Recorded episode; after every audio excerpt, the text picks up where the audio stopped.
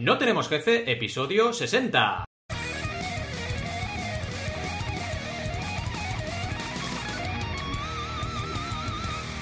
Bienvenidos y bienvenidas a NTJ o No Tenemos Jefe, el podcast donde hablamos de emprender con valores o de tener una casa. Lo que nos dé la gana, podemos ir de lo más técnico a lo más banal. Si es que hablar de tener una vivienda es banal en los tiempos que corren. ¿Y quiénes hacemos este podcast? Ya lo sabéis, Alberto González, Adrián Terrida, Roberto Aresena y un servidor, Valentí Aconcia. Todos emprendedores que queremos tener una casa. De estas con jardín, ¿sabéis las casas rollo yankee? Con jardín ahí, el perrito, todo, a, a 50 niños, porque has tenido muchos niños. Pues eso queremos. Todos los queremos lo queremos, es nuestro sueño.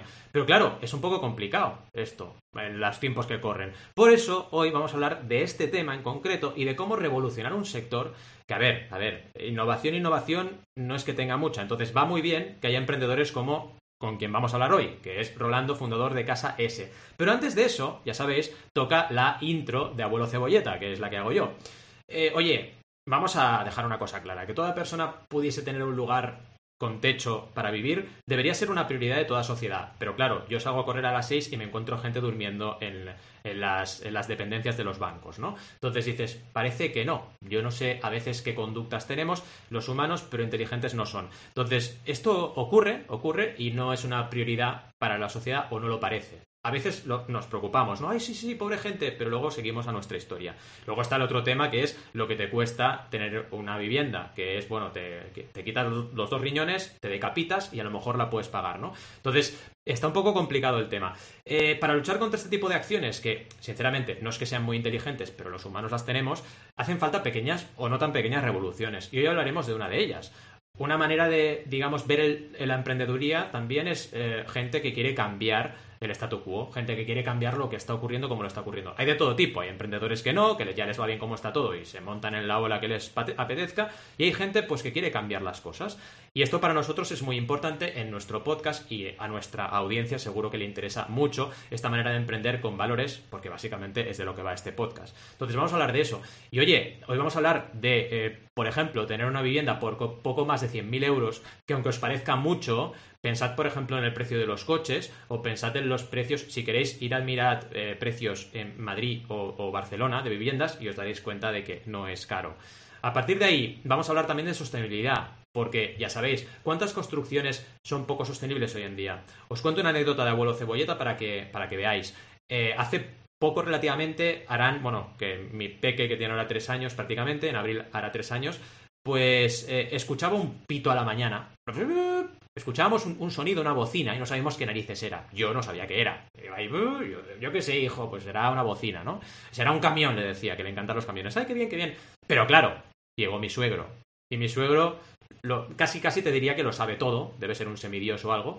Y viene él con su voz y le dijo, no, no, no, no, esto es el camión del butano. Y yo, ah, Butano, ¿qué era eso? ¿Butano? Tuve que pensar, ¿eh? ¿Qué era el butano? Ah, sí, un gas que servía para encender cosas. Y pensé, narices, que hay gente que escucha la bocina y baja a cambiar la bombona de butano ahora. O sea, llevamos 21 años, el siglo XXI, y hay cosas con butano todavía. Entonces dices, no, no, avanza mucho la sociedad. Hombre, depende de para qué. Porque hay cositas como que nos falta un poco, ¿eh? Vamos a septiembre, ¿sabes? A hacer el examen, porque que parece que no avanzamos, ¿no?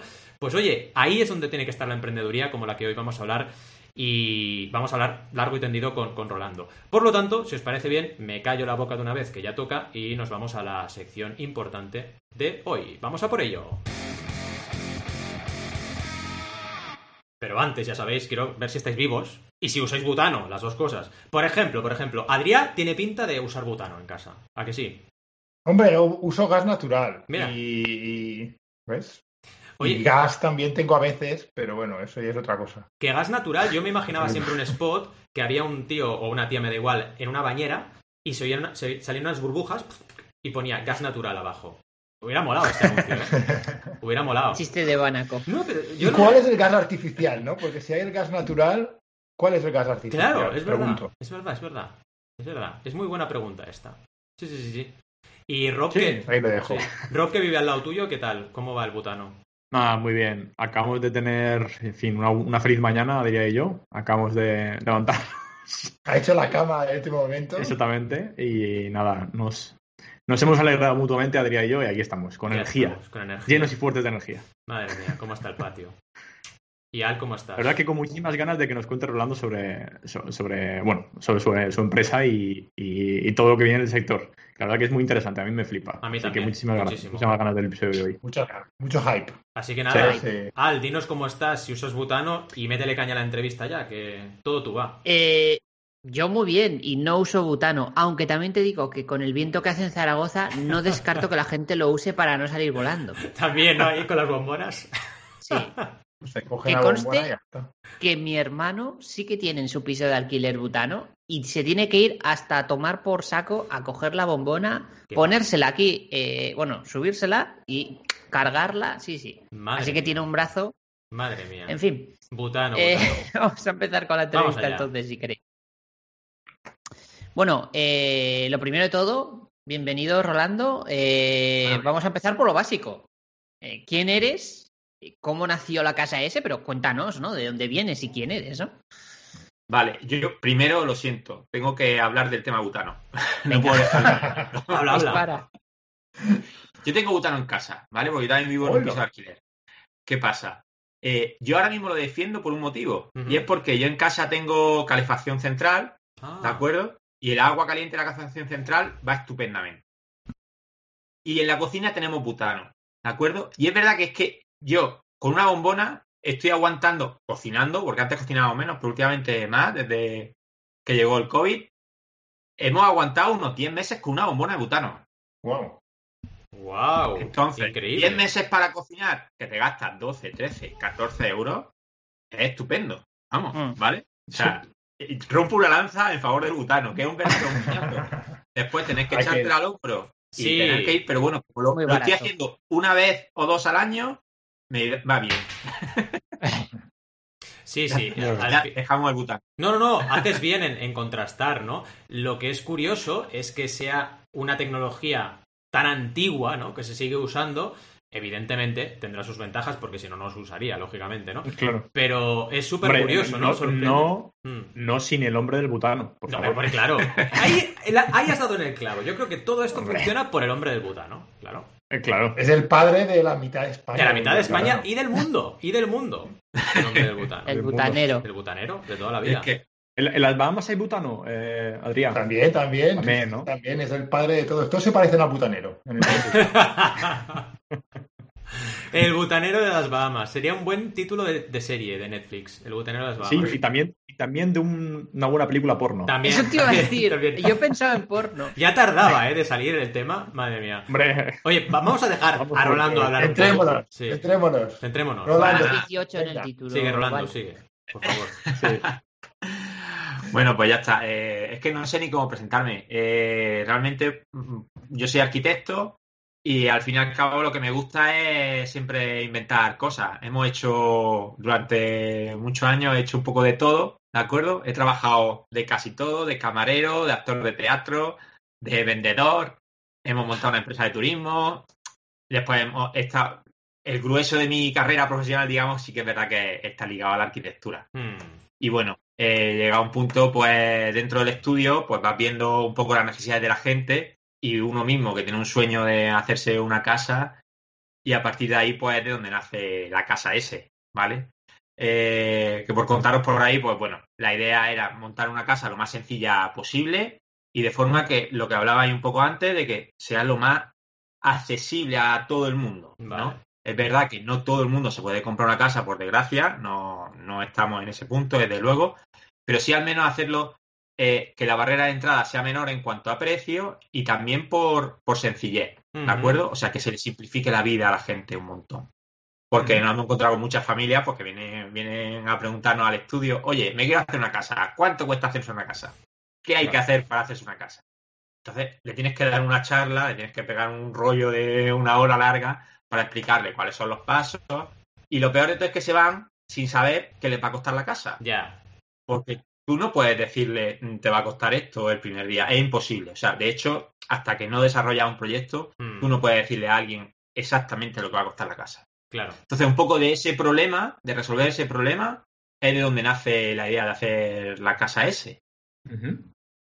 Una casa, pues bueno, que está ya diseñada, que tiene un, un sistema constructivo pues que funciona muy bien a nivel de ahorro energético, que nos ayuda a tener controlado, muy, muy controlado todo el proceso de construcción, todos los plazos, de manera que el que llega y dice, venga, hago clic y compro la casa por internet, que todavía no hemos llegado a eso, pero bueno, hago clic, la compro. Ellos saben que eh, al principio tenemos una, un par de sesiones donde tomamos algunas decisiones que quedan todavía por tomar y a partir de ahí se pueden despreocupar completamente de, todo el proceso. Y ellos en seis meses van a tener las llaves de su casa y pueden entrar a vivir, ¿de acuerdo? Mm. Aquí nosotros les explicamos, porque claro, dentro de todo esto hay muchas más cosas, ¿no? Les explicamos que eh, cómo funcionamos, los plazos. Yo después, si queréis, os caliento la cabeza con eso, pero sí, sí, sí, necesario. Pero bueno, nuestra idea, desde luego, era hacer un producto muy sencillo, muy cómodo, que fuera económico, no, no es que sea barato, porque nuestro valor principal no es, no es el precio, sino que es la sostenibilidad, es la sencillez y la comodidad para la gente, ¿no? Y el tener mm. también, el resolver la, la incertidumbre que normalmente tenemos de, cuánto en cuanto a tiempo y en cuanto a precio. Claro. ¿Vale? Vale. Y preguntándome que si no es que yo empiezo aquí a dar vueltas y. no, sí, o sea, yo como pregunta por curiosidad entiendo que al final eh, tiene que haber unos mínimos de metros, ¿no? O de, o de, del terreno donde puede adaptar la casa, entiendo. ¿O cómo, lo hacéis? Claro, nosotros lo que, lo que decimos es que nosotros lo que estamos viniendo es la casa. La casa con todo, salvo la parcela y los impuestos, ¿de acuerdo? Entonces tú, por ejemplo, Roberto, tienes una parcela, ¿de acuerdo? Eh, si, eh, allí en las Bahamas, tal, parcela, y dices, venga, vamos a colocar. Nosotros vemos que tenga unas dimensiones mínimas, ¿De acuerdo? Porque lo bueno es que nosotros hemos partido de unos modelos muy controlados mm. que son como, como un piso amplio, ¿de acuerdo? Son casas de 100 metros cuadrados donde tú puedes vivir bien, tienes un comedor, salón, cocina y tienes tres dormitorios que son realmente amplios, no como los de los pisos que hemos estado viendo los últimos años, que el de matrimonio no cabe ni la cama de matrimonio. Sí, sí, es, verdad, es verdad eso. Sí, sí. Y por ahí, pues, nosotros decimos, venga, esta casa cabe en tu parcela. Y a partir de ahí, nosotros tenemos un modelo que ya está diseñado, ¿de acuerdo? Vemos contigo, pues, alguna pequeña modificación que permiten los modelos, ¿de acuerdo? Y, te explicamos todo el proceso, ¿de acuerdo? Decimos, venga, vamos a elegir, por ejemplo, el suelo.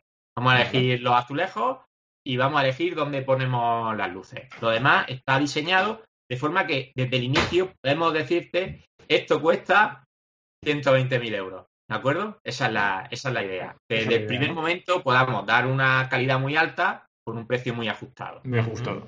Ok. Y eh, bueno, aquí lo curioso también un poco para contar sobre tu historia. Al final, eh, eh, eres un profesional que decidió dejarlo por, por emprender, ¿no? cuéntanos un poco cómo fue ese paso y, y, el proceso de hacerlo, ¿no? Vale, mira, yo, bueno, como decía antes, he hecho un poco de todo y a mí lo que me gusta es investigar, crear cosas. Mm, algunas llevan más lejos, otras te quedan antes, ¿no? Pero bueno, en esa pequeña inquietud que dejé aparcada durante los primeros años de Daniel, pues yo tengo un niño con cuatro años, ¿de acuerdo? Entonces eh, llegó Daniel y la vida se volcó en eso. Yo seguía, estábamos en el estudio de arquitectura muy bien, además nosotros empezamos con el estudio en 2012 y de hacer pequeñas reformas hemos ido por suerte creciendo, creciendo en, en calidad de trabajo, digamos, ¿no? Y en calidad de clientes porque al principio hacíamos reformas que la gente se quería gastar cinco perras para que el piso estuviera bien. Y después pues ya va haciendo reformas que son un poquito más bonitas, que va metiéndole mm. interiorismo, que va haciendo cosas. Y fue el estudio creciendo, pues ya con proyectos de casa, de manera que hemos llegado a un nivel que digamos que podemos estar muy satisfechos con, nuestro trabajo. Pasa que es verdad que eso ha ido, eh, ha ido incrementando un poquito el nivel de estrés, ¿de acuerdo? Y por otra parte, eso al mezclarlo con la vida familiar, pues, porque bueno, mi mujer ha estado trabajando fuera desde que tenía nueve meses, Daniel, ella vivía, eh, nosotros somos de Granada, ella vivía entre semanas en el ejido, y claro, las semanas a mí se me hacía súper estresante con el niño. Teníamos la ayuda de los abuelos siempre, pero claro, yo llegaba a lo mejor reuniones es muy común con los clientes que cuando pueden quedar contigo es por la tarde. Entonces, pues ya a lo mejor había un día que llegaba a las 6, pero había otro día que llegaba a las 7 y otro día a las 8. Y vente corriendo al niño, baño, cena. Claro, porque el elegido está, en Almería, el elegido está en Almería. O sea, sí, que de Granada elegido habrá una hora y pico o más. Había, eh, casi una hora y media. Entonces, pues mi mujer estaba allí de lunes a viernes. ¿De acuerdo? Entonces, los tres primeros años han sido complicados.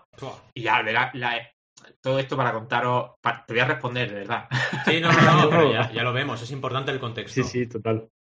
Eh, entonces, eh, bueno, eso, que el, eh, la Navidad pasada dijimos, bueno, esta que ha pasado, no, la anterior, pre-COVID, dijimos, mira, hasta aquí no podemos seguir un poco en esta situación porque perdemos todo. La madre que no disfruta del niño y sufre porque no está con el niño. El niño porque no tiene a la madre. Hmm. El padre porque yo llegaba a junio, ella es profesora, y cuando termina el curso yo me ponía malo. O sea, ella entraba de vacaciones, eh, empezaba vacaciones y yo llegaba y decía, hasta aquí he llegado.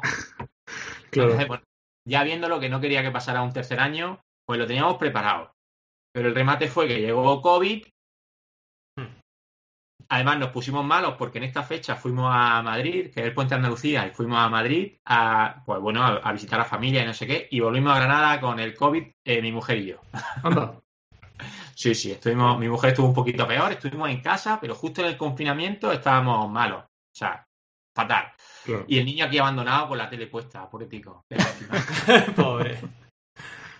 Pero bueno, eh, eso fue un paso más allá y el remate fue los 40. Cumplí los 40 y dije... la crisis. A toda por culo.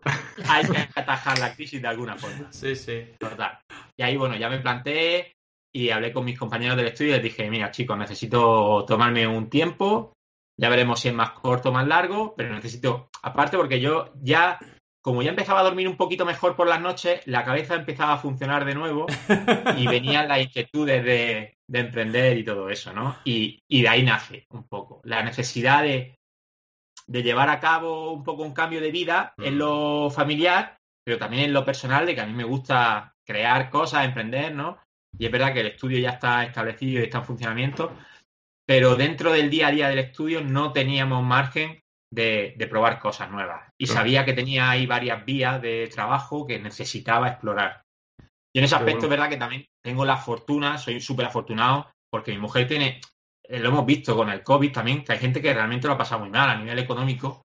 Y nosotros hemos tenido la tranquilidad de que mi mujer tiene un sueldo fijo, tiene un trabajo fijo, muy bueno, y, y dices, joder, y yo, y yo siempre lo digo, yo soy muy afortunado, he tenido muchos golpes de suerte en la vida y uno de ellos es el, el, poder decir, ahora puedo decir, renuncio a mi trabajo de forma temporal para, para, poder crear otras cosas. Hay gente que está claro que no está en la mano de todo el mundo, ¿no? Totalmente. Nosotros tenemos la facilidad de que aquí en Granada se vive con, con poco. Mm. pues sí. Y bueno, de ahí viene un poco pues esta idea, esta necesidad de, crear la, casa S. Mm, qué bueno. Cuéntanos, la, casa S en concreto, ¿qué, tiene de especial? ¿Qué tiene de, mágico, digamos? Pues eh, lo venimos, yo lo vengo hablando con unos cuantos compañeros últimamente y lo más mágico, que es lo más mm, de sentido común, es el hecho de que se centra en la gente, ¿de acuerdo? En lo que el cliente quiere tenemos un pequeño problema los arquitectos y otros profesionales, y es que cuando vamos a vender los servicios a la gente, nos centramos en contarles lo buenos que somos, porque necesitamos, necesitamos que ellos vean que, pueden fiarse de nosotros. Y nuestra forma de hacerlo es decirles, pues mira, estos son nuestros trabajos que son chulísimos, trabajamos muy bien, somos un equipo multidisciplinar, eh, te vamos a dar un servicio integral, Mm. Todo esto que son palabras que pueden estar muy bien, pero que a la gente, a la mayoría de la gente, pues no les termina de llegar, ¿no? Mm. Entonces, lo que hace especial de la casa S es el enfoque del cliente, ¿no? Lo que se viene hablando últimamente, que es que es de sentido común, que es que el cliente es lo primero. Y es decir, venga, ¿qué es lo que necesita? ¿Qué es lo que vamos a resolver? ¿De acuerdo? Mm. Y a partir de ahí, el, hablarle en, un tono de conversación que van a entender. Yo me puedo poner a explicarles técnicamente muchas cosas de la casa, que ya ahora si queréis os, cuento de sostenibilidad y de casa pasiva lo, poco que sé, ¿no? Pero que puedo hablar más técnicamente, pero lo que busco es que realmente aprendan, ¿no? Porque yo, hay gente con la que me siento y digo, mira, no te quiero vender nada. Lo que estoy intentando es explicarte y ponerte en contexto de determinadas cosas, ¿no? Sin ir, mm. sin ir más allá. Porque, bueno, al final es, lo, es lo interesante. Entonces, Quizás lo más mágico es pensar en la gente. Lo peor de todo es que nace de, del egoísmo, porque yo me puse a pensar en mí como me quería hacer mi casa. Pero es pensar en la gente. ¿Vale? Muy bien, muy bien. Y explícanos, has, soltado ahí casa pasiva, casa eh, sostenible, etcétera, etcétera. Aquí nos has dejado intrigados. Mm. Vale. Bueno, vamos a ver. El tema de la sostenibilidad, que ahora, durante, desde, desde siempre, yo creo que desde el inicio, se ha acusado la sostenibilidad de que la gente lo utiliza como, como una moda, ¿no? Para sentirse mejor o para tal. Mm. Pero en realidad, la gente que, sí que lo vive así, ¿de acuerdo? Para nada es una moda, sino que es una forma de. Es un poco el. Igual, volvemos al sentido común, ¿de acuerdo? Mm. La sostenibilidad es hacer las cosas lo mejor posible. Para, yo, yo aprendí el término de sostenibilidad allá por 2003, me acuerdo, pues en la escuela de arquitectura, ¿no? Porque hablábamos de la sostenibilidad y, me acuerdo que había unos profesores que se metían mucho con el término de, claro, es que eh, la ecología, la ecología. No, la sostenibilidad no es la ecología. La sostenibilidad tiene una parte ecológica, pero la sostenibilidad tiene que ser también económica. Y, la, y, y lo que mejor aprendí, lo que más me gustó aprender, fue que la sostenibilidad tiene una parte social, ¿de acuerdo? Porque si algo no es social o no tiene una parte social, eh, no va a ser sostenible, ¿de acuerdo? Si todo el mundo ganando mucho dinero, todo el mundo tiene una vida de lujo, pero hay un, estrato de población que no puede acceder, a eso. Eso, pues, evidentemente, no es sostenible. Totalmente. ¿De acuerdo? Claro. Entonces, para eh, lo de la sostenibilidad de un velo es súper grande, pero es muy interesante y para nosotros, para mí es muy importante eso, que, esté equilibrado las tres cosas, ¿no? El tema ecológico, la economía, bueno, para mí, y que el concepto en realidad es que es así, ¿no? No es que eso sea una... Sí, sí, sí. Mm. Entonces, ¿qué, entenderíamos como casa pasiva? Vale, entonces, eh, ahora lo enlazo con el tema de la casa pasiva. La sostenibilidad es hacer algo que tenga equilibrio en todo, ¿no? Eh, la casa pasiva enlaza con el término de sostenibilidad porque una casa pasiva es una casa que consume poco, consume poca energía, digamos, ¿de acuerdo? Pero lo hace también con unos medios económicos que no se pasan de, la raya, digamos, ¿no? y, y, nosotros metemos el tercer eslabón de lo social en la casa S porque nos parece que si conseguimos hacer un producto al que todo el mundo, o no todo el mundo, pero la mayoría de la gente puede acceder porque tiene un precio muy ajustado, porque es verdad que es una casa con la calidad que nosotros le metemos a, la casa S por 120.000 euros, donde estamos metiendo el proyecto, donde estamos resolviendo todo lo que necesita la casa, salvo la parte del terreno y los impuestos, pues, pues es verdad que lo, lo consideramos como una acción social, ¿de acuerdo? no es que yo... es porque eh, nosotros cuando hemos comparado, hemos entrado en el mercado y, antes de empezar a desarrollar la casa S, veíamos otros casos similares de casas modulares, casas prefabricadas. Veíamos que el que lo hacía muy bien, el que te iba a dar garantía, el que te iba a dar seguridad y, iba a hacerte un producto muy redondo, el precio se iba a 200.000 euros. Hmm. Porque dices, es que, pero con el mismo tamaño, ¿eh? que no es que digas que la casa es más grande, que no, con el mismo hmm. tamaño cuando nosotros hemos hecho un estudio de mercado en profundidad, hemos visto que, la gente decía, yo te voy a resolver el problema, pero tú lo vas a pagar, ¿vale? Entonces, nosotros es verdad que hemos estamos partiendo de, un precio muy ajustado, que es verdad que en breve seguramente tendremos que revisarlo, ¿no? Mm. Porque ahora mismo hemos acotado los márgenes eh, de proyectos, de a nivel de marketing, de todo, de venta, lo hemos dejado al mínimo mínimo porque estamos en una fase muy inicial, hemos empezado con el proyecto en diciembre, ¿de acuerdo? Ya, por suerte, también tenemos nuestros dos primeros clientes, pero igual necesitamos seguir testando el modelo en el resto de, España. Nosotros, bueno, después os cuento más cosas, ¿no? Pero estamos ahora intentando hacernos fuertes en la zona de Granada, Málaga, Jaén, Almería, para llevar las primeras casas a cabo, ¿no? Y poder enseñar a la gente, oye, este es nuestro trabajo, esto es cómo funciona, esto es cómo se hace, ¿no? Mm, y esta es la experiencia de los clientes también, que es muy importante. Entonces, todo esto lo enlazo para contestarte con el tema de, de la casa pasiva, que eh, para nosotros es eh, casa pasiva es más un término de arquitectura, digamos, y casa sostenible es un concepto más de, mm, de forma de vida por decirlo, ¿no? O sea, el tema de sostenibilidad.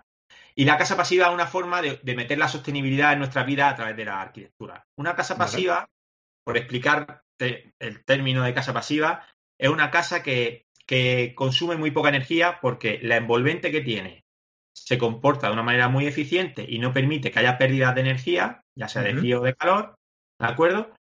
Y además es muy estanca porque evita que haya pérdidas de aire, que es también otra forma de perder energía. O sea, está por un mm. lado la transmisión por los muros, cubierta y el suelo, está la pérdida de energía por el aire, porque las casas hay que ventilarlas, que ahora con el tema del COVID también está muy, muy de, moda, por desgracia. Totalmente. Sí. Por normativa, las casas tienen unas necesidades de ventilación. Y es, lo que pasa que toda la vida lo que se ha hecho es abrir la ventana y punto. Lo que pasa que si tú abres la ventana, el aire que tú tienes caliente en tu casa se va. Y mm. tienes que volver a calentar el aire que entra frío, ¿no? Claro. Entonces, tienes que intentar que esa hacer es controlar esa ventilación para que no haya infiltraciones, renovar ese aire y además en una casa pasiva lo que se hace habitualmente, no siempre, pero el concepto de casa pasiva casi lo lleva implícito, es que se utiliza un recuperador de calor para recoger eh, la energía que tiene el aire, que tú vas a echar el aire sucio a la calle, esa energía se le mete al aire que vas a meter limpio, que está más frío, Qué bueno. ¿no? Y entonces ese aire, en vez de entrar a, a 8 grados como está en la calle, pues está entrando en la casa a 16. Hmm. Y tú solo tienes que calentarlo de 16 a 22 y está eliminando un poco, pues bueno, está eliminando gran parte del consumo de energía. Claro, claro. ¿Vale? Qué bueno. Yo si me enrollo, si me voy por la rama o lo que sea, decídmelo, que es verdad que... es súper interesante. es súper interesante todo. Y en ese sentido, eh, estás hablando ya de, de, algo, de todo lo que estamos, de lo que te voy a preguntar ahora, ya has hablado de algo, por ejemplo, lo que acabas de comentarnos.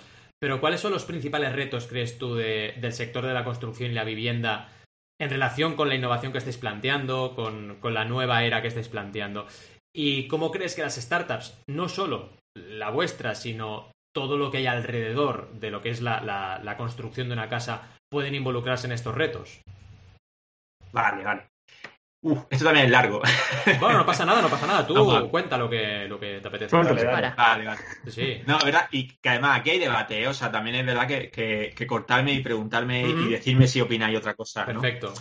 Eh, yo tengo la sensación, que imagino que vosotros también, porque además vosotros que estáis más metidos en el mundo digital, mm. pues lo tendréis más claro, que el mundo de la construcción, eh, vamos a dejar la arquitectura aparte, pero el mundo de la construcción es un mundo que, que tiene mucho recorrido por innovar. ¿De acuerdo? Eh, tanto la construcción como el tema inmobiliario, pues todo lo que es PropTech, ¿de acuerdo? Yo creo que, hay, igual que en el comercio, sí que ha habido un desarrollo, un boom grande, ¿de acuerdo? Y, se ha avanzado mucho. En el mundo inmobiliario y en la construcción nos queda mucho camino, ¿no? Es verdad que es muy complicado porque hay una serie de tareas, una serie de trabajos que son muy difíciles de, que se pueden programar, de hecho se programan, ¿de acuerdo? Pero en el mundo de la construcción siempre hay algo que se escapa. Mm. no sé cómo decir, ¿no? Eh, entonces, eso viene que si dando un paso más allá y metiendo el tema de industrialización y prefabricación en la construcción, se solventan muchos de esos problemas que tienen en una construcción in situ. ¿De acuerdo? Eh, se facilita y se, y, se, y se avanza. ¿De acuerdo? ¿Qué pasa? Que es verdad que eh, las empresas en España, por lo menos es verdad que no estoy muy, muy puesto, no estoy muy informado de lo que pasa fuera de España en este aspecto, pero al menos en España las empresas todavía no están preparadas para dar ese salto. Ya sí hay casas, ya se va viendo casas modulares, casas prefabricadas y demás, pero una vivienda industrializada todavía no hay conciencia por parte del sector y por parte de, la mayoría de la gente de los beneficios que puede tener. ¿no? En el último tiempo se está poniendo un poco, se está empezando a informar, se ve de las noticias, desde la prensa, se ve que ya se empieza a hablar un poco de las casas modulares, de las casas, de la mm. vivienda industrializada, pero, y que, por ejemplo, pues que hay determinada empresa que va a montar una nave y que va a empezar a montar casas, ¿de acuerdo? Ya hay empresas que están montando, por ejemplo, módulos pequeños para hoteles y dicen, nosotros al hotel llevamos ya el baño montado, mm. entero, alicatado, el inodoro puesto para llegar allí con la grúa, coger el cubo del baño y colocarlo, ¿no? Entonces, en ese aspecto todavía hay mucho, mucho recorrido en España, ¿no? El de, el de mejorar el proceso de construcción. Eh, nosotros, desde la Casa S, como lo tenemos claro, hemos intentado incorporarlo, es verdad, pues igual, nosotros hemos empezado, hemos tomado un punto de partida base, que sabemos que tenemos mucho recorrido y muchas cosas por mejorar, ¿de acuerdo? Pero hemos dicho, vamos vamos a avanzar un poquito en el sistema de construcción. No vamos a hacer una casa. Si queremos hacer una casa mirando a lo que queda del siglo XXI, pues no vamos a hacer una casa como se viene haciendo en los últimos 50 años, con hormigón armado y demás. Entonces, ahí empezamos un poco la investigación y hemos encontrado un sistema que es un sistema industrializado para construir la casa. No se hacen, no es que se construya la casa en una fábrica, no es una casa prefabricada, pero sí utilizamos unos paneles de poliestireno que se montan en obra de forma muy sencilla y que después se reviste con hormigón a las dos caras y eso es lo que hace la estructura y la envolvente de la casa al mismo tiempo. ¿De acuerdo? Mm. Ese sistema se llama Baupanel. ¿De acuerdo? Que nos estamos apoyando en él porque le vemos mucha ventaja. Yo es que parece que soy comercial también de Baupanel, aunque no lo sea. Porque a nivel técnico, a mí como arquitecto me resuelve muchas cosas de golpe y después a nivel de ejecución en la obra también simplifica un montón. Porque mm, Para el que no lo sepa, normalmente las casas, el 80-90% de las viviendas en España se hacen con hormigón. Entonces tú te vas a hacer una casa y haces una estructura de pilares de hormigón y de, y de vigas, ¿de acuerdo? Con su forjado de hormigón. Está la variante de hacerla con estructura metálica, pero como normalmente se va de precio, aunque es más eficiente, es más rápida además, pero se va de precio, normalmente no se hace. Y después de que tienes la estructura, ese esqueleto, digamos, se reviste con ladrillo y ya le pones tu aislamiento y todo lo que necesita la casa. ¿De acuerdo? Que la parte buena también es que es verdad que en los últimos años la normativa en España ha evolucionado mucho hacia a que el estándar de la vivienda mínimo es mucho mejor que hace 10 o 12 años, sobre todo a nivel energético, ¿de acuerdo? Ya sea ese estándar de construcción por norma está mucho más cerca de lo que es una casa pasiva ahora de lo que estaba hace 10 años. Ha habido un salto brutal, ¿de acuerdo? Entonces, por terminar con lo otro, cuando te haces una casa tienes tu estructura, cierras con ladrillo, pones aislamiento, eso al final normalmente son dos meses, dos meses y medio, tres meses, ¿de acuerdo? Nosotros con el mismo coste, porque es verdad que el sistema que utilizamos no es más económico, pero sí mantiene el, mismo coste que tiene hacerlo de, la forma tradicional, con el mismo coste estamos reduciendo el tiempo de ejecución, ¿de acuerdo? Porque en un mes, mes y medio tenemos la casa construida, ya están los cerramientos hechos, ya tenemos el aislamiento incluido, porque estos paneles de poliestireno, el poliestireno es uno de los materiales que se utiliza para, para, la, para el aislamiento térmico. ¿De acuerdo? Entonces, nosotros tenemos un cerramiento que tiene ya 14 centímetros de aislamiento térmico, está revestido con hormigón a los dos lados, de forma que además tenemos una estructura que funciona muy bien porque es tridimensional, que además, ahora que estamos muy de moda con los terremotos en Granada, que para el tema sismo también funciona muy bien porque es muy ligera, ¿de acuerdo?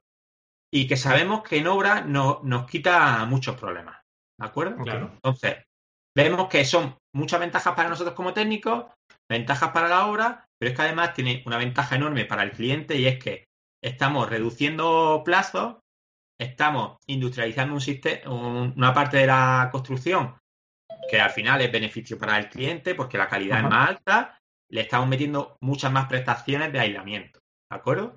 Entonces, vemos que es un sistema que tiene, que son todo ventajas. Por eso ahora mismo lo tenemos, lo tenemos incorporado en la casa S. ¿De acuerdo? Ok, y, entonces un poco, eh, eh, ¿cómo, ves tú rolando de aquí a, futuro em, a nivel de innovación dentro del sector inmobiliario? Es decir, ¿ves que eh, va a ir todo encaminado a esto y al final, em, porque corrígeme si me equivoco, pero al final creo que lo que ocurre es que lo que es la construcción, materiales y procesos tampoco es tan caro, pero luego se especula mucho con los precios de las casas, ¿no? Y al final el precio acaba subiendo más de lo, eh, por, la, por, la, demanda que hay, ¿no? Un poco cómo crees tú que va a ir esto evolucionando para eh, ¿de qué futuro? Evidentemente no tengo ni idea, pero sí. Es que dentro de esto hay muchas cosas también, ¿vale?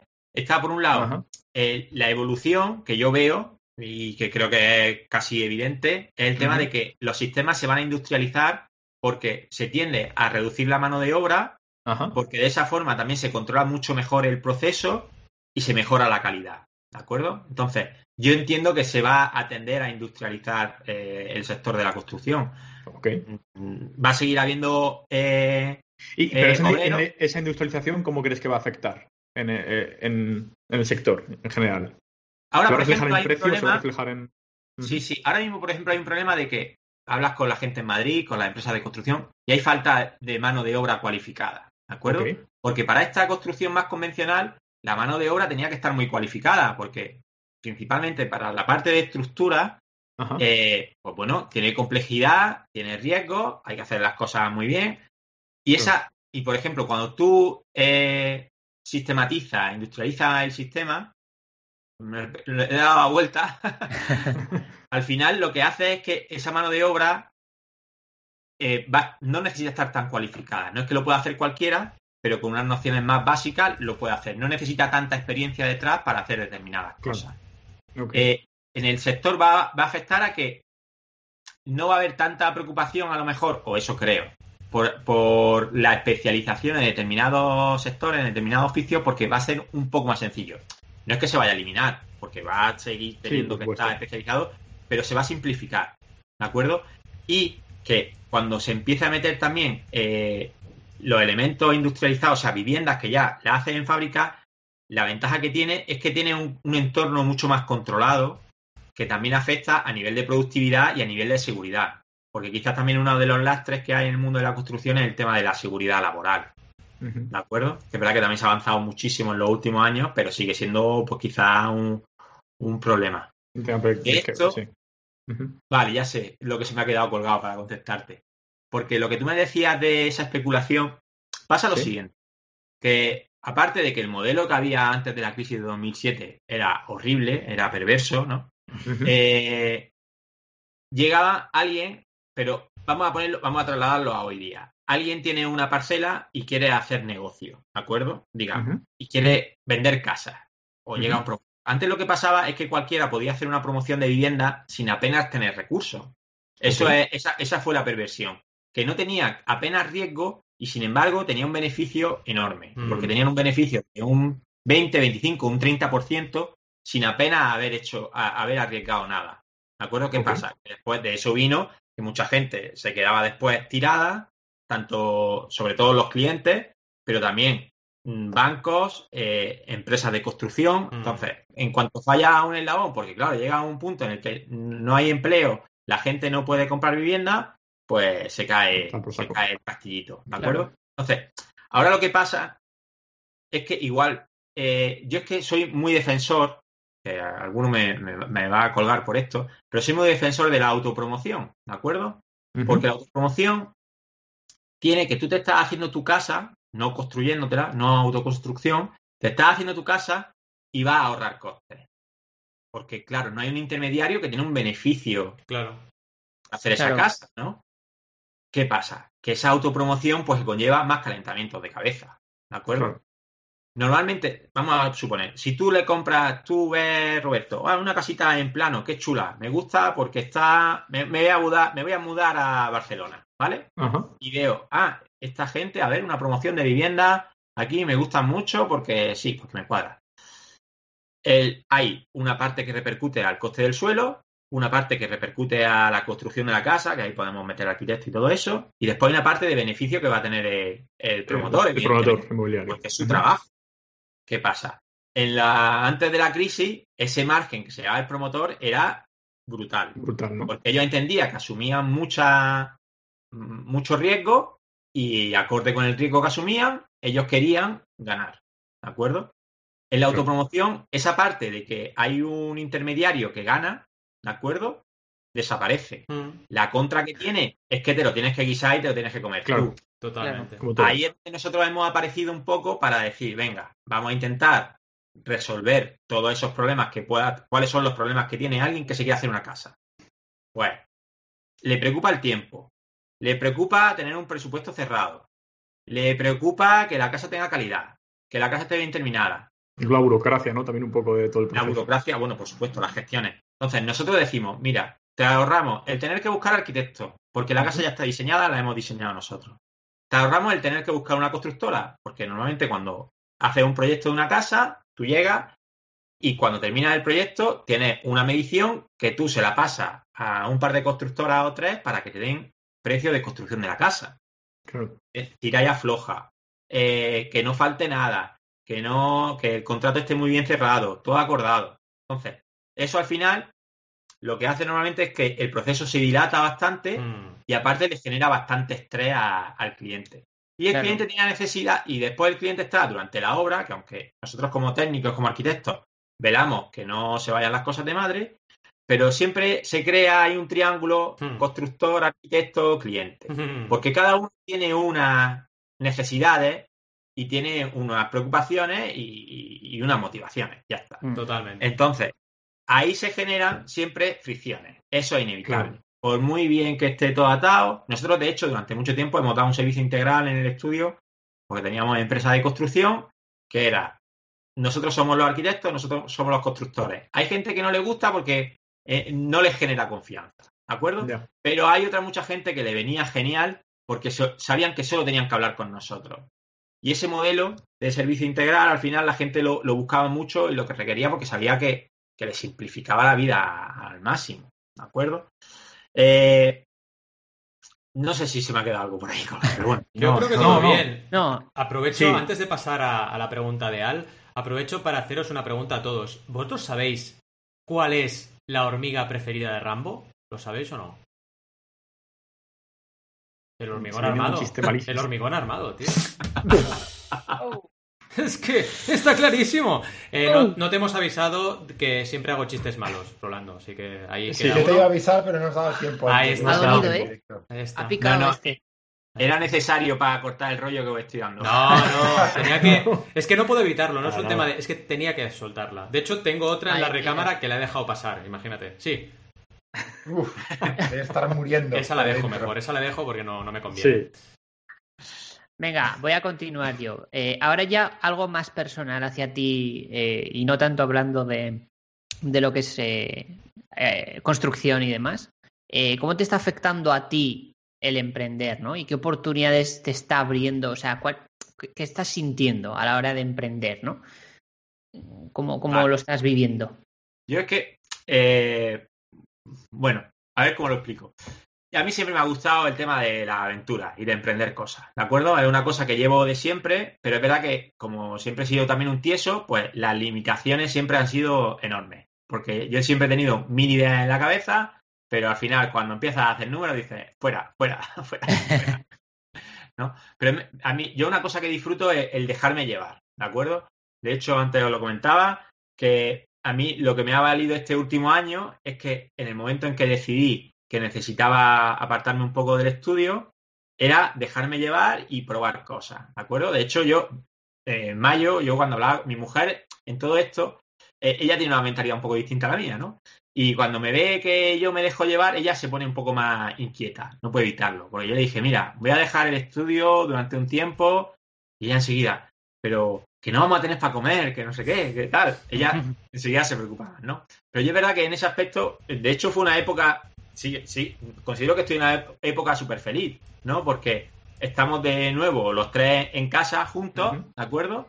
Eh, no tengo el nivel de estrés que tenía antes y encima además el niño también está en un momento estupendo y, y, en lo profesional pues me estoy, estoy haciendo lo que realmente me apetecía, ¿no? Y me estoy dejando llevar, que de hecho digo, es que parece que soy una hojita que me, tira, que me han tirado al río y me estoy dejando hasta donde me lleve, hmm. ¿de acuerdo? Entonces, en ese aspecto yo, por ejemplo, cuando llegó mayo, junio, tenía como cuatro, tres, cuatro, cinco ideas en la cabeza, ¿de acuerdo? y, dije, bueno, vamos a desarrollarlas todas. Vamos a ir viendo dónde voy encontrando distintos frenos. Había cosas que eran más físicas, había cosas que eran más digitales y cosas que eran digitales y vinculadas con la arquitectura y la construcción, que es un mundo que además controlo bastante bien. Pues la física, el freno fue el tema económico, desde luego, Después había otra digital que no está, que estaba vinculada con el tema de la arquitectura, pero, pero estaba más con un desarrollo de una aplicación y de un sistema para. Bueno, es muy largo de contar. Y como necesitaba de apoyarme de más gente y veía que yo necesitaba avanzar y la gente no terminaba de avanzar, también lo descarté por ese motivo, ¿de acuerdo? Eh, había otro también vinculado con arquitectura y construcción que también dependía de más gente y al final me encontré con que la casa S estaba respondiendo a, a una idea que tenía yo de hacer una vivienda tipo, ¿de acuerdo? Eh, con un modelo para, para poder pues, dar respuesta a una necesidad que yo tenía, que era la de hacer una casa lo más rápido posible lo más económica posible, pero que, la cabeza, pero que estuviera bien, ¿no? Claro. Y de ahí ya pues fui tirando y seguí. Y como es una cosa que hasta ahora lo he hecho yo todo, solo, ¿de acuerdo? La parte de la web, eh, salvo la infografía, que se la ha encargado un compañero sin oficina, todo lo demás hasta ahora lo he ido haciendo yo solo. Entonces era una cosa que a mí me permitía la libertad de ir a mi ritmo, dentro de que tenía a mi mujer detrás, ¿cuándo va a empezar a ganar, a ganar dinero? pero, pero, pero podía hacerlo a mi ritmo y con, y con mi idea. O sea, con mi idea me refiero a, a que podía utilizar mis valores y no tenía que, discutirlos con nadie más, ¿no? Por decirlo claro, Entonces, hay gente que me decía, joder, es que hacer una casa tipo, pues la gente, no todo el mundo va a querer tu modelo. Digo, vale, de acuerdo, no hace falta que todo el mundo quiera mi modelo. Eso ya lo veremos. Se irán haciendo más modelos. Se, eh, podrá haber alguien al que le haga un modelo en exclusiva. Mm, Puede haber muchas soluciones. Entonces, yo me centraba más en avanzar que en buscar los, problemas. Y en ese aspecto, pues, respondiéndote, Alberto, pues ha sido una época, es una época muy feliz, porque me he ido dejando llevar. También vuelvo a repetir que yo he tenido la fortuna de que tengo el respaldo de que mi mujer, a día de hoy, tiene un trabajo estable. Mm. Ahora estamos tirando un poco de, ahorros, porque es verdad que nuestro gasto va un poco por encima de lo que ella gana, ¿de acuerdo? Pero seguimos viviendo bien. Ahora, encima, por desgracia, no salimos apenas, porque es verdad que somos muy precavidos con el tema del COVID y demás, y mm. los gastos se reducen y demás, y nos estamos pudiendo permitir, pues bueno, esta libertad que tengo yo ahora mismo de, emprender. La parte buena es que, mucho más rápido de lo que yo esperaba, mm. el proyecto ha estado en marcha y ha encontrado los primeros clientes. ¿no? Eso ha sido también un mm. punto de, que ahora me ha dado más tranquilidad para seguir mm. avanzando, para seguir construyendo, porque esto, las expectativas mías son enormes, ya veremos dónde llegamos. Pero me ha dado esa tranquilidad y también el poder decirle, porque claro, yo estaba con, estaba montando la web, estaba eh, cerrando el modelo del proyecto de arquitectura, estaba cerrando el precio con los constructores, estaba haciendo muchas cosas al mismo tiempo y llega un punto en el que dices, ¿Cuándo voy a cortar? ¿Cuándo voy a ser capaz de tenerlo en marcha? Claro. Me había propuesto que antes de final de 2020 tenía que estar en marcha. Yo, como tengo una ventaja, que es ventaja barra defecto totalmente, es que no necesito que las cosas estén perfectas, necesito que las cosas estén. es una virtud, créeme, es una virtud eso. Es una virtud, es una virtud. No, porque a veces es un defecto, porque a veces yo peco de que las cosas no están. Bueno, vale, ok, ya te entiendo. Vale. Vale, sí. Eh, eh, bueno, digamos que cualquier característica, eh, exacto, no equilibrada puede ser un defecto, está claro. Pero si lo, si lo aprovechas en tu, en tu favor, al menos haces que las cosas pasen, que es lo importante de la emprendeduría. Has comentado una cosa muy importante que no quería dejar escapar de, de enfatizar, que es el tema de que no todo el mundo, y esto es una frase que queda un poco bestia, pero es que es la verdad, o sea, no todo el mundo está en situación de emprender. Y parece a veces que si no emprendes eres tonto, ¿no? A veces en el mundillo emprendedor, no, no, es que tú puedes, no sé qué, con energía, pero es que hay gente que no puede, no puede. O sea, la vida la tiene configurada de tal forma que es que no puede emprender. Y esto a veces parece que no lo, dicen, no lo decimos lo suficiente y es importante, porque la gente que está en el otro lado y que no puede, se puede frustrar un montón, diciendo, ah, es que soy tonto. No, no eres tonto, chico o chica, es que no puedes, chico. Lo, estás haciendo bien, siguiendo en tu camino, porque si te pones a emprender es un suicidio. Y esto no se dice mucho. Sí, que a cada uno tiene un estilo de vida y unos valores distintos, no tiene por qué encajar con los tuyos, que no tiene nada que ver. Total. Y que hay situaciones en la vida que, que te impiden emprender por lo que sea, imagínate, pues lo típico, ¿no? Enfermedad, situaciones eh, económicas muy precarias, eh, situaciones, como decías tú, que la pareja no te puede apoyar o que también emprende, entonces, claro, es una locura. Mil, mil historias. Mm. Total. Sí, totalmente de acuerdo. De mm. hecho, hay dos, dos casos que no tienen nada que ver. Uno es el hecho de que hay gente que realmente pues no le gusta, no tiene por qué gustar. También, también. ¿De acuerdo? Por supuesto. Y, nos está, y nos están metiendo, yo tengo la sensación que nos están metiendo en la cabeza mm. el, el, oye, tienes que emprender, el no sé qué. Yo, a mí me molesta en cierto modo, y mira que a mí me gusta, pero me molesta que parece que hay una educación a que, si, que si la gente emprende, el Estado, digamos, el Estado, el sistema, tiene menos responsabilidad sobre los empleos de la gente. Es verdad eso, es verdad eso y esa parte Y esa parte me, molesta. De hecho, hubo una tontería, fija, una, tontería. Los dibujos del niño ayer por la mañana, hmm. antes de ir al cole escuché, no estoy, nunca estoy pendiente, pero di la casualidad de que escuché la frase. Hmm. Eh, es uno de dragones, tal. Y, está, y había uno que estaba recogiendo basura de los vecinos, ¿no? Y decían, Y decía, no es que lo estoy haciendo ahora gratis para poder cobrarle más adelante a la gente, ¿no? Oh, y digo, qué coño, fuerte, qué al niño a mí le están metiendo ideas en la cabeza. Ya le van metiendo ahí, ostras, qué fuerte, qué fuerte. Eh, a mí eso me llamó mucho la atención. Digo, digo, de verdad, es que me quedé mm, roto. Bueno, sí, entonces, y después está la otra parte que tú decías, Valentín, de que no todas las circunstancias son proclives a hacerlo. Exacto. ¿De acuerdo? Es así, es así.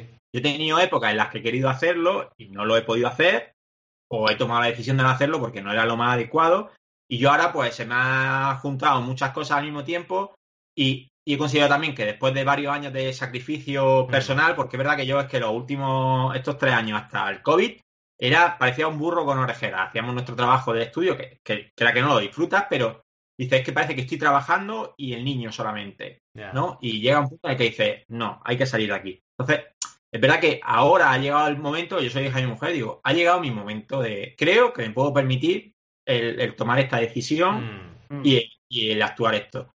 Que si no funciona y tengo que acabar trabajando de camarero, pues trabajo de camarero que no hay ningún problema, ¿no? Yo en ese aspecto está muy guay el hecho de cuando yo me senté con unos amigos, estábamos en el COVID y no estábamos ahí, no estábamos haciendo nada, le escribí, oye, mm, necesito un café con vosotros. Tal. Eso fue en mayo. Y les conté, eh, mira, pues que voy a cambiar mi vida un poco, no sé qué, no sé cuánto. Se quedaron pillados porque no se lo esperaban. Porque claro, sobre todo también en el mundo de la arquitectura, aquí, sobre todo en Granada, es muy complicado tener estabilidad a nivel profesional. Claro. ¿Vale? Que esa es la cuestión. Entonces, cuando yo se lo conté, lo guay, eh, el feedback que tenía de ellos, que primero del choque, pero ellos, pues, mira, si da igual, si hagas lo que hagas, te, va a salir adelante de una forma u otra. O sea, no es, no es problema. Entonces, yo en ese aspecto, pues tengo la tranquilidad pero es verdad que durante muchos años también, pues yo me fui de casa con 20 años y a partir de ahí estaba siempre sin red, pero no tenías tampoco cargas familiares, ¿no? Y yo ahora la parte buena es que por una vez me he encontrado que tengo una red alrededor. Tengo a mi familia, que sé que si estoy sin tener ingresos mm, un año, no pasa nada. Y me lo puedo permitir. Entonces, claro que no todo el mundo puede emprender. Y no, lo más importante es ser consciente de las circunstancias de cada uno para no sentirse frustrado, como decía. Totalmente. Porque lo que no se puede hacer es generar esa frustración de tienes que hacer esto. El camino de cada uno, yo por ejemplo, mi mujer, se tengo claro que ella el emprender no le gusta. A ella le gusta ser profesora, mm. le gusta dar clases. Y hay gente que le gusta emprender y que le gusta dar clases y dice, pues me gusta mi academia. Pero ella no lo haría nunca, por ejemplo, ¿no? Entonces, cada uno, por nuestra forma de ser, entonces y es respetable, ambas, opciones respetables. Sí, totalmente. Yo siempre digo, si todo el mundo fuera emprendedor, no habría empleo, porque todos crearíamos cosas y siempre tiene que haber gente que trabaje en las ideas de otros, porque si no, no se pueden desarrollar las ideas. Con lo cual, eh, no podemos tampoco venderle la moto de emprender a todo el mundo. Es que si no se rompe el juego, ¿no? Es que ha, habido un problema, me parece, ahí de que una cosa es que se, se empiece de aquí hace 15, eh, 10 años a eh, fomentar, eh, difundir más el tema de emprender que te los hacía, a directamente sobrevalorarlo. Una cosa es difundirlo y, que, y, que, se dé a conocer como que esa opción nunca te, la, plantees, que tampoco exacto, exacto, no se planteaba, ¿no? Una cosa es que te la plantees y otra cosa es que se sobrevalore, ¿no? Cómo se hace. Que Valentín lo ha dicho más de una vez, cuando estudiábamos nosotros era o te ibas a hacer funcionaria o te ibas a una empresa gorda y tocha, ya está. No había, no había más opciones. Mm. Y la verdad es que hay más. Lo que pasa que, bueno, que hay que encontrar el momento adecuado. Yo también emprendí bastante tarde, ¿no? Ya tenía 36 o 37, pero bueno. Claro. Pues, eh, Rolando, volviendo un poco al tema de, la casa eh, la casa S, eh, yo quería que, nos comentases un poco cómo es el proceso. El abuelo ha explicado un poco y de hecho en las anteriores preguntas nos has respondido un poco sobre todo el tema de, la construcción, pero ¿cómo, ¿cuándo es el proceso si, como decía yo, me quiero montar mi, mi casa es en las Bahamas. Eh, ¿Cuál es el proceso eh, más o menos en el que empiezas a ver conmigo, la configuramos y acabamos, acabas construyéndola? ¿no? Un, poco de resumidamente, ¿cómo gestionas eso a nivel eh, logístico, proveedores, partners que te, ayudan con todo esto para hacerlo realidad?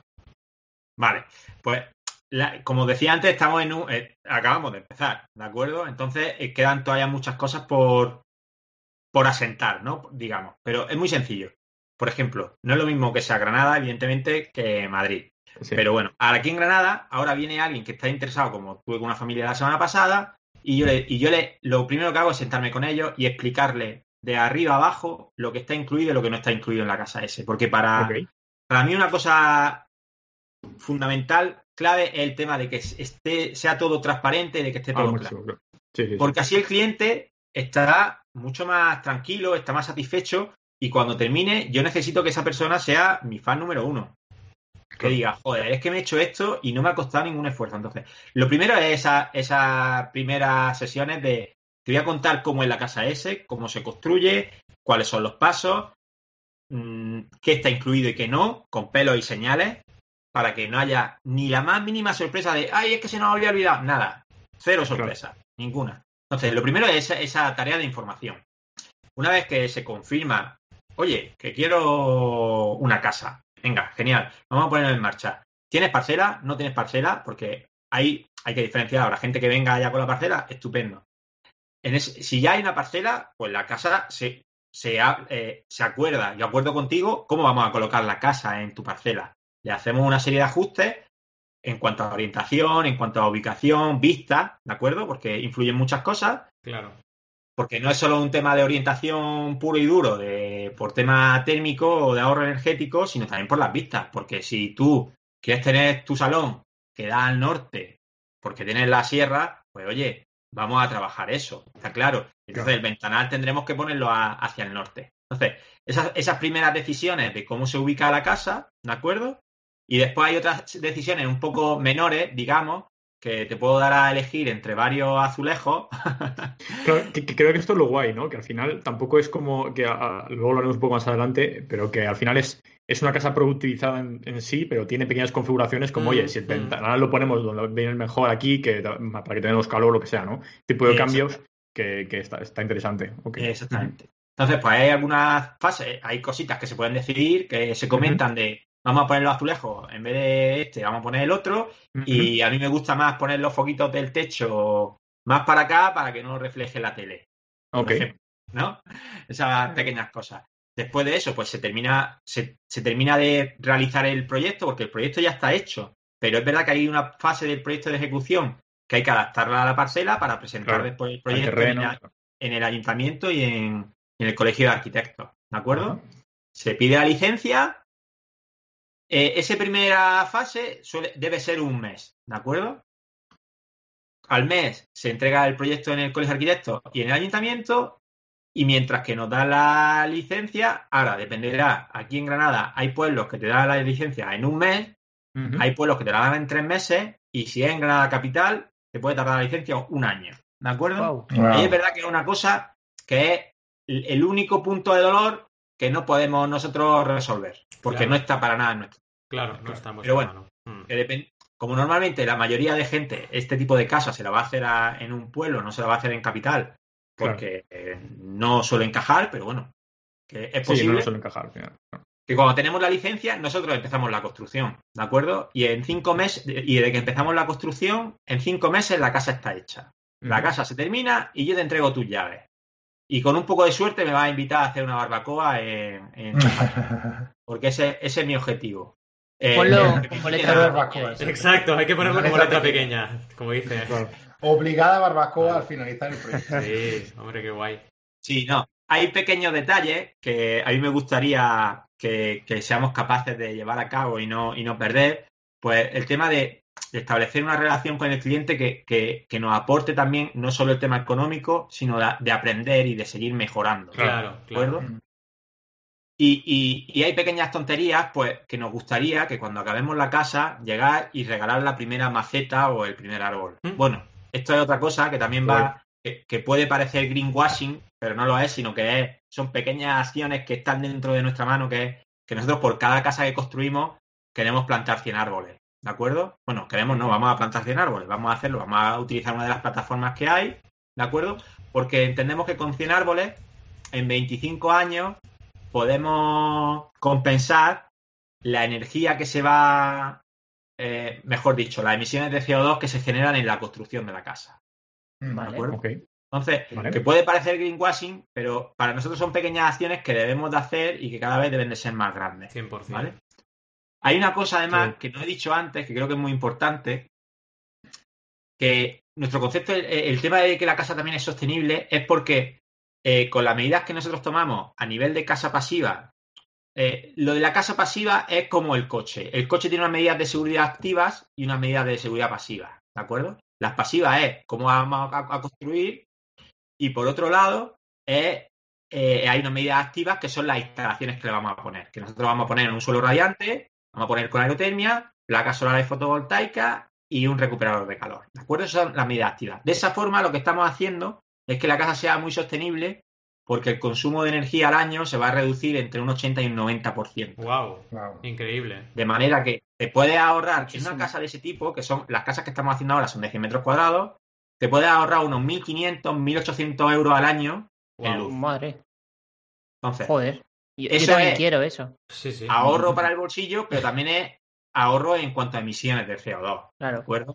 Es una cosa con la que nosotros estamos también muy mentalizados. Me recuerdas un poco a un caso de crowdfunding, que es la ducha, la ducha Nevia, que han hecho varias campañas, que te comparaban, porque es una ducha que vaporiza el agua, y te comparan el ahorro ah, que tú tienes y cómo eso al final hace que la ducha te la amortices en un año y a partir de ahí todo sea ingreso que tienes cada año por el ahorro en agua que supone. Y es una gran, es un gran argumento comercial también este, ¿no? Es decir, es que realmente estás ahorrando un montón. Nosotros además que como es algo que dice es beneficio económico, pero también es un gran beneficio medioambiental. Por eso volvemos al tema de que realmente lo entendemos como fundamental. Sabemos que la casa S, con el modelo que hay hoy día, tenemos muchas posibles mejoras, ¿no? Mm. Pero bueno, nos tienen que dejar tiempo que iremos Sí, sí, Poco a poco. Iterando, ¿no? Con cada casa que hagáis. Eso es clave. Sí, sí, de luego que sí. Adrián. Muy bien, muy bien. Venga. Yo, te quería preguntar, ¿no? El, tema del COVID ha acelerado un montonazo el tema del teletrabajo, ¿no? Y la gente, al menos aquí en Inglaterra, todo el mundo está yéndose de, de Londres. Están yendo de Londres, Londres se está vaciando y se van a vivir donde es mucho más económico, porque las diferencias en Inglaterra son brutales, ¿no? Y, es lo mismo en España, ¿no? No es lo mismo vivir en el centro de Barcelona Que, en un pueblecillo en el Pirineo, ¿no? Total. entonces, ¿cómo, lo ves tú? ¿Cómo ves el, éxodo a los pueblos y...? Es que creo que es una oportunidad enorme para todos. Para el tema de los pueblos más pequeños, que, se habla siempre de la España vaciada, creo que es una oportunidad estupenda para captar gente. Creo que es una, una oportunidad estupenda para el modelo productivo en cuanto a, que trabajas de otra forma, si trabajas en el trabajo y demás. 100%. Y creo que una. Y sobre todo, lo veo clave en, el, eh, en la satisfacción personal de la gente. Ahora, que hay gente que le gusta vivir en ciudad, estupendo. Pero ahora una oportunidad estupenda que si tú te gusta vivir en un entorno más rural, tú puedas coger e irte a un sitio. Lo, más importante es, como yo digo, y ahora, os cuento otra película, es que tengas internet, ¿no? Para poder trabajar. 100%, 100% de acuerdo. Y para ver Netflix, y para ver Netflix, cuidado, ¿eh? Netflix o Prime Video o Disney Plus, importante en la vida. Incluido, ¿no? Entonces, en ese aspecto, eh, es una oportunidad estupenda. Ese, eso, hay, hay gente, yo lo tenía claro, nosotros nos pasa un poco. Mm. También por un tema de logística, para estar más cerca del trabajo de mi mujer, pero nos queremos ir a un pueblo que está entre medias de Granada y, y Adra, que ya está en Adra este año, que está al lado elegido, pero ya está un poquito más cerca y va y viene. y, nos queremos, y hay una zona que es el Valle de Crin, que es una zona chulísima. Y yo estoy enamorado de una parcera, ¿de acuerdo? Y digo, digo, allí lo único que necesito es que me ponga, que, el internet me vaya bien. Porque es que viviríamos eternamente. y mi objetivo con esto era plantar allí una casa. Y yo sabía o sea, está, yo que no es que sea más listo que nadie, ni mucho menos, pero es evidente que todo el mundo con el tema del COVID ha tenido una necesidad, ha, visto cómo realmente necesita del espacio libre, del espacio 100%. Así es. Y nosotros, nosotros estamos en un pisito que es muy pequeño, que estamos encantados, porque tenemos unas vistas de la sierra geniales, porque es muy caliente, porque está muy bien, pero es verdad que cuando teníamos que estar encerrados, pues se nos ha hecho, se nos ha hecho duete, ¿no? Fue muy duro. Y entonces, ahora es un momento que, la gente se ha dado cuenta, hay mucha gente que ya lo sabía, pero hay mucha gente que se ha dado cuenta ahora de que quiere vivir de otra forma. Entonces es una oportunidad estupenda con esto del COVID, desde luego. Y enlazando un poco con esto que comentas, ¿cómo ves eh, el futuro? Es decir, esta tendencia, eh, ¿crees que va a ser una tendencia que va a ir creciendo a un ritmo interesante? ¿Prevés que va a ir un poco más lento? Sé que la pregunta es muy difícil. A mí me hacen lo mismo con el crowdfunding y es muy difícil, ¿eh? Pero, ¿cómo notas tú también tu propia empresa, ¿no? Estos primeros clientes que has cerrado, las propuestas que vas trabajando, ¿notas que es una tendencia que, oye, puede empujar realmente esta innovación hacia donde tú quieres o visualizas que va a pasar? ¿O, crees que es algo que va a ir muy lento, que a lo mejor tardaremos 20 años en estar viviendo de esta forma distinta? Claro. Yo, por un lado, es, está mi sensación, ¿de acuerdo? Y por otro lado, voy a hablar un poco, no datos súper objetivos, pero sí de los que yo recibo a través de la casa S, ¿no? Vale. Es verdad que acaba de empezar el proyecto, pero veo, he visto mucho interés de gente que quiere hacerse una casa y que quiere irse fuera, ¿de acuerdo? Porque, porque necesito, y, casi todo el mundo con el que termino hablando, porque hay mucha gente con la que te pone contacto, se interesan y demás, mm. pero gente después con la que termina hablando. Y, y, uno de los ejes es que yo quiero tener una casa que esté bien, quiero tener un poquito más de espacio y quiero vivir de otra forma. Quiero estar a gusto en mi casa, ¿no? Eh, que sea mi casa. Eso es. Entonces, yo tengo la sensación de que ahora sí se ha incrementado mucho, volviendo a lo de antes, se ha incrementado mucho esa, necesidad de vivir eh, bien. Nos hemos dado cuenta de que somos más frágiles de la cuenta y de que tenemos que aprovechar nuestro tiempo. 100%. Y, ahí, y, por ahí la gente está viendo que una oportunidad muy buena es, joder, pues a lo mejor sí me merece la pena meterme en una casa para irme a una parcela. Yo esta semana he estado con un compañero que él tiene un piso muy bonito, un piso muy agradable, con vistas también a la sierra, muy cómodo, no sé qué, pero me ha dicho, oye, que no estoy pensando hacerme una casa. le he dicho, pues me parece estupendo, vamos a ello. es, verdad que incluso estando bien, la gente está planteando cómo puede mejorar todavía. 100%. Y un paso de mejora es ese.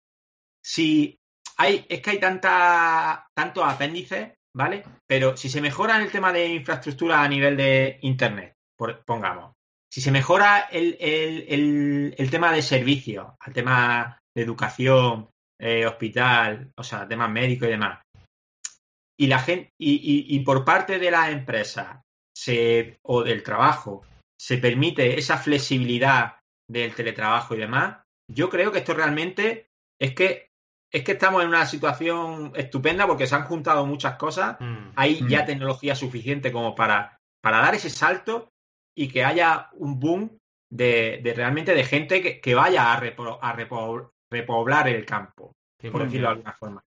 Yo creo que es una oportunidad estupenda y de ahí, ahora con el tema de que se habla de mucha inversión y demás, creo que deberían de tirar.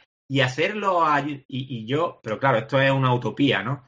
El, ayuntamiento, los ayuntamientos que hagan un esfuerzo real por atraer gente. Y decir, mira, eh, eh, eh, yo tengo un amigo que es alcalde y de hecho estoy deseando sentarme con él y decirle, coño, mm, perdón. Narices, cáspitas. Cáspitas. Puedes decir tacos, ¿eh? Rof está acostumbrado. Sí, sí, yo, me paso diciendo tacos. De cada tres palabras, dos y media son un taco. Vale. No, es decir, hacer una campaña de publicidad para atraer gente. Decirle que aquí tienen parcela a un precio económico y que el pueblo o el ayuntamiento hace lo posible porque tengan servicios, porque tengan mm. internet, porque mm. tengan tal, porque aquí van a estar a gusto. ¿No? Venderlo. ¿Por qué no hacéis esa labor de comerciales desde, la calidad de vida es brutal. ¿Y perdón? No, sí, que la calidad de vida es brutal, ¿no? Sí, sí, eh, sin duda. Tiempo, vamos, es que. Yo estuve, fijaos, yo vivo en una ciudad de 200.000 personas, estuve en una ciudad de menos de 100.000, que es reducida a menos, un poco menos de la mitad, que es Girona, Gerona, y es que la calidad de vida es, bueno, exponencialmente más alta. ¿Qué pasa? Que te planteas las cosas en función también de, y esto es otro tema, otro debate, que es el cole, eh, los abuelos, estas cosas también como que te tiran para no moverte. Está ahí esa tensión, ¿no? Mm. Pero en realidad, si tú pudieras, si fueras completamente en ese sentido, pues independiente, te irías seguro, ¿no? A un, a un entorno con menos gente, sin duda. Claro. Yo, lo, yo lo tengo claro. Yo si, si estuviera solo, entendedme solo, que no tengo, o sea, si estuviera soltero, quería decir, hmm. eh, yo no viviría donde vivo ahora. Lo tengo clarísimo. O sea, pero claro, es verdad que, ¿no? Es un compromiso que. Claro. Cuando vives con alguien, pues eh, siempre vas a estar cerca de la familia de uno de los dos. Es así. Ah, o si, eso es así. Sí, la mayoría de veces sí. sí, sí. La mayoría. No siempre, exacto, exacto, Adrián. No, no, siempre, siempre. Pero de alguna manera siempre te tira ¿no? para un lado o para otro, ¿no? Pero bueno. Y también la situación, claro, yo por ejemplo no tengo hijos. Entonces yo, por ejemplo, cuando si miro de mudarme, no miro si hay colegios cerca. no lo pienso. Porque es algo que dices, guau. Es una variable. con ello no me afecta, ¿no? Pero si tuviera hijos, sería lo primero que miraría. Pensad que los eh, hijos de Al saldrán programando ya, ¿eh? O sea, irán ahí con una mano ya programando. Pequeños. Yo creo que van a nacer con barba y se pondrán a currar el mismo día. Claro, claro. Exactamente. en fin, tío, eh, Sí, pero yo creo que, va a haber un cambio ahí. Yo creo que va a haber un cambio. Como sensación tengo, y, deseo, creo que va a haber un cambio. Yo creo que sí, es importante. Mm, totalmente. Eh, mira, siguiendo un poco el hilo este de, lo de mudarnos que estábamos hablando, eh, la gente que escucha el podcast y que me conoce sabe que a mí me soy intento ser minimalista, estoy ahí intentando eh, cambiar mi estilo de vida y demás. Y me gusta mucho el concepto de las tiny houses, que nació también un poco del minimalismo. Eh, y bueno, sigo mucho ese tema, ¿no? Y no sé, te quería preguntar, ¿qué opinas de este movimiento? Y sobre todo, ¿crees que este movimiento está haciendo eh, ¿cómo decirlo? Está siendo positivo para el sector, es decir, que la gente al ver este tipo de movimientos se está animando a decir, ostras, pues se puede vivir de otra forma, ¿no? No digo que todo el mundo tengamos que vivir en casas pequeñas, pero como que anima a, no sé, ampliar el espectro, ¿no? De, lo que hay, ¿no? De lo que se puede hacer. Sí, yo creo, ah, vamos, me parece súper interesante. La, voy a empezar por la pega y después digo lo, que me parece bien. la pega principal es que hay mucha gente que se cree que una tiny house la puedes colocar donde quieras y te olvidas, ¿vale? Mm. Eso en realidad, salvo que sea una caravana, mm. no puedes hacerlo. Claro. Porque cualquier construcción, aunque sea prefabricada, tú tienes que pedir una licencia al ayuntamiento, no sé qué, rollo y ti y para. Claro. ¿De acuerdo? Que puedes hacerlo sin nada, pero te la, puedes jugar, ¿de acuerdo? Mm. Te la vas a jugar seguro porque además con el tema de los drones y demás, eh, enseguida, antes no, antes pasaban el avión cada X y a los cinco años, ah, ya prescrito. Ahora no, ahora está el dron pasando y no suelen permitir este tipo de cosas. Entonces, el problema que tiene la Tiny House es que hay gente que se cree que puede soltar, porque igual pasa con las casas prefabricadas. La gente a veces quiere una casa prefabricada porque porque se cree que no necesita proyecto, que no necesita nada, que no necesita licencia, que, y aunque en la parcela no se pueda construir, que pueden soltarla. Pero eso en realidad no es así, ¿vale? Mm. En cuanto al concepto en sí de las tiny house, me parece súper chulo. Porque es verdad que igual, es que al final es resolver necesidades y formas de vivir de cada uno. Y hay cosas muy pequeñitas que, que hay muy chulas. Aquí voy a hacer un poco de publicidad de otra gente que ni siquiera conozco, ¿De acuerdo? o sea, lo único es que yo llegué a su página web y me gustó. Y me gustó, ahora que es verdad que es como muy para arquitectos, mm. pero me gustó mucho. Y se llaman Onarc. Ok. ¿Vale? Onarc.es. Y, y, ellos pues tienen un concepto de tiny house muy chulo y me parece muy elegante, muy limpio. ¿Onarc con K, perdona? ¿Rolando con o, C? con C? Con C. Onarc.com. ¿Vale? No, punto es. punto es. Sí y me gustan un montón, ¿vale? Y yo no los conozco de nada y tal, pero dice, joder, ese, entonces, ese camino de las tiny house me gusta. Después he visto otras que son más mode, modelo casita de muñecas, que digo, por favor, ¿por qué quiere vivir alguien ahí? ya. Pero bueno, eso ya cada uno. Hmm. Tenemos aquí un melón de pregunta que pensad que nos quedan 15 minutos y tenemos que abrir a la audiencia. Pero bueno, si queréis responderla rápida, lanzad el melón, porque es un melón gordo, ¿eh? Este que viene ahora. Melón gordos, sí. sí. Em, hemos, hemos hablado un poco ya. Ah, eh, no, no, no, tira, tira, no, que te toca a ti. Ah, vale, vale, tío. Adrián me quiere, me quiere tirar. Eh, no, hemos hablado un poco ya del sector, eh, Rolando, pero eh, para ir directo a esa pregunta, centrándonos en España, ¿alquilar o comprar? Bueno, vaya pedazo melón, ¿eh? Venga ahí. Empieza los juegos del hambre. Exacto. Aquí lo peor es que hay muchas contradicciones yo, por lo menos yo las tengo, ¿de acuerdo? Mm. Yo de siempre he sido defensor del alquiler, ¿de acuerdo? Porque me ha gustado el alquiler, porque te da libertad, porque me parece interesante, o sea, porque no, porque es verdad se supone que debe ser más económico que comprar una casa, ¿de acuerdo? Claro. Pero yo también me he encontrado en un punto determinado en que quiero vivir bien y ya no quiero vivir, ya antes buscaba lo más tirado del mundo, antes hace ya años buscaba poder vivir y salir adelante. Pero ahora que ya no estoy pensando en salir adelante, sino en, vivir bien, pues yo me encuentro en que no tengo una oferta de alquiler que se corresponda con lo que necesito. Que es un pisito.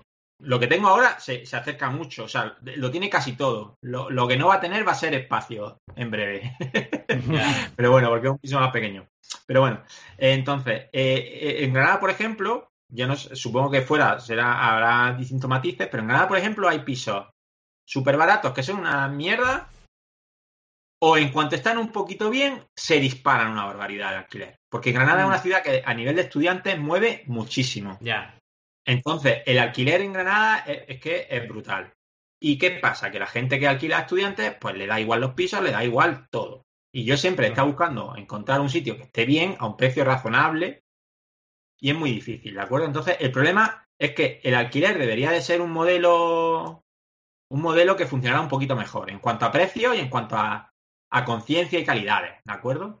Ahora, ¿qué pasa? Que yo llego ahora y yo, por mentalidad de arquitecto, pues me quiero hacer mi casa. Entonces, eso es comprar, hacerte tu casa, tener en propiedad. ¿De acuerdo? Ahí está el conflicto, ¿no? Claro. Es verdad que si yo estuviera en un sitio que, en un piso de alquiler que reuniera todas las condiciones, pues a lo mejor no me lo planteaba.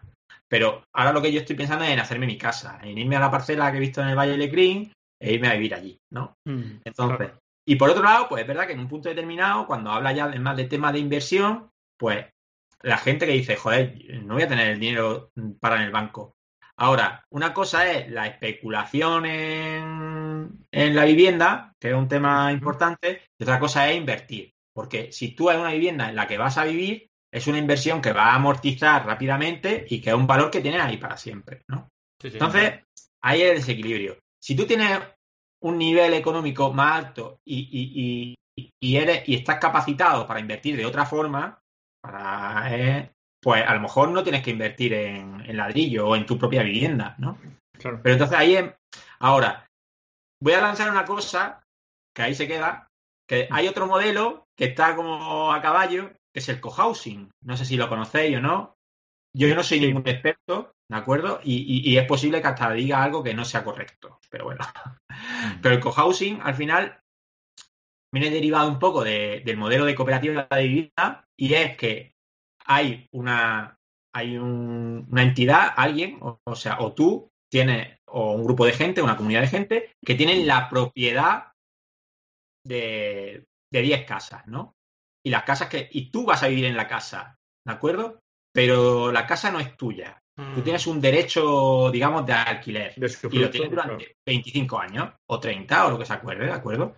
Y mm. creo que es un modelo que está muy bien porque te permite acceder a una vivienda, digamos, más adecuada a ti, pero normalmente no se hace uno solo, sino que se hace más eh, con más gente y que está más ligado a un alquiler, ¿de acuerdo? al no tener nada en propiedad, sino a, al tener el derecho a un alquiler y que eso va a repercutir después en más gente.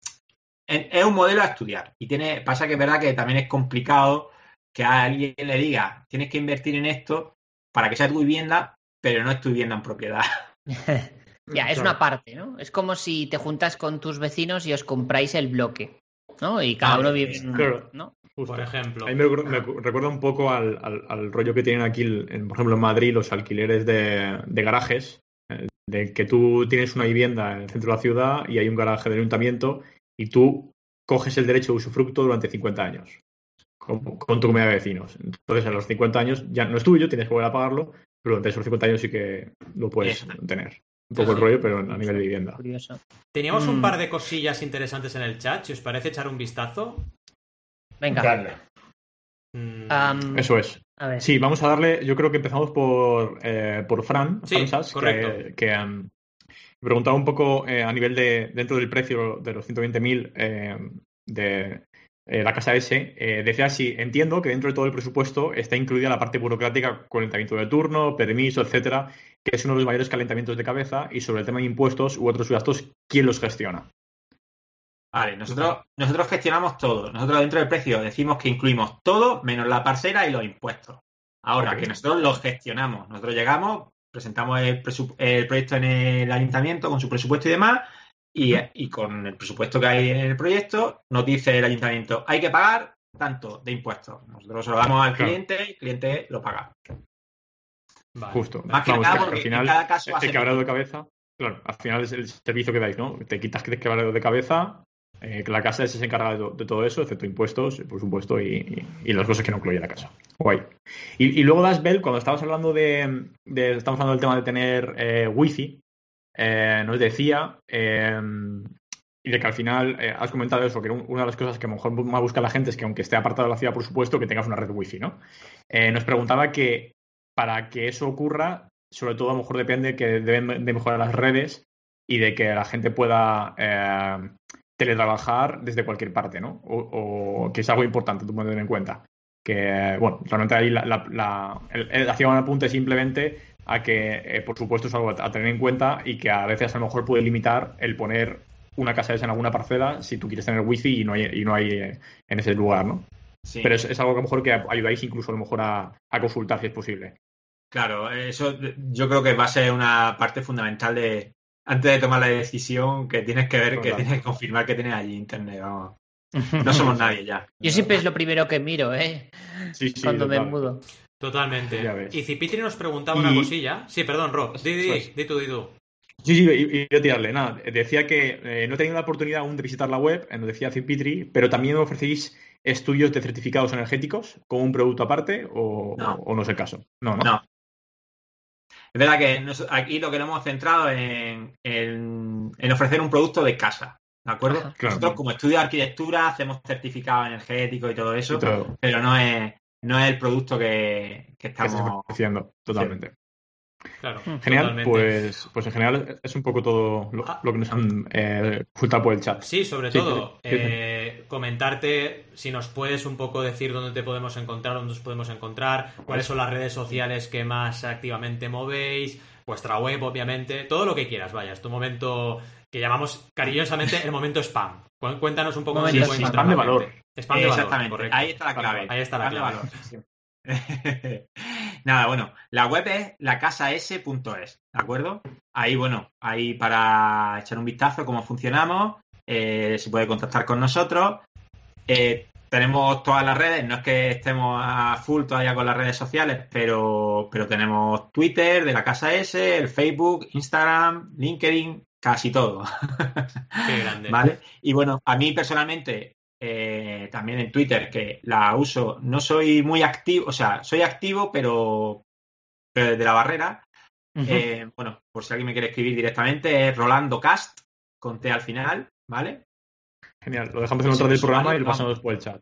Que si no, a través de la web de la casa S nos encuentra. en un momento. Tranquilo porque lo dejaremos todo en, las notas. Sí, sí, Didi, Rob. Y, la última pregunta, ya por curiosidad, Rolando, sin compromiso y por supuesto entendiendo las dificultades, ¿cuándo crees, para estar ahí pendiente, eh, que puede ser que esté la primera casa ese instalada eh, durante este año? Si crees que es.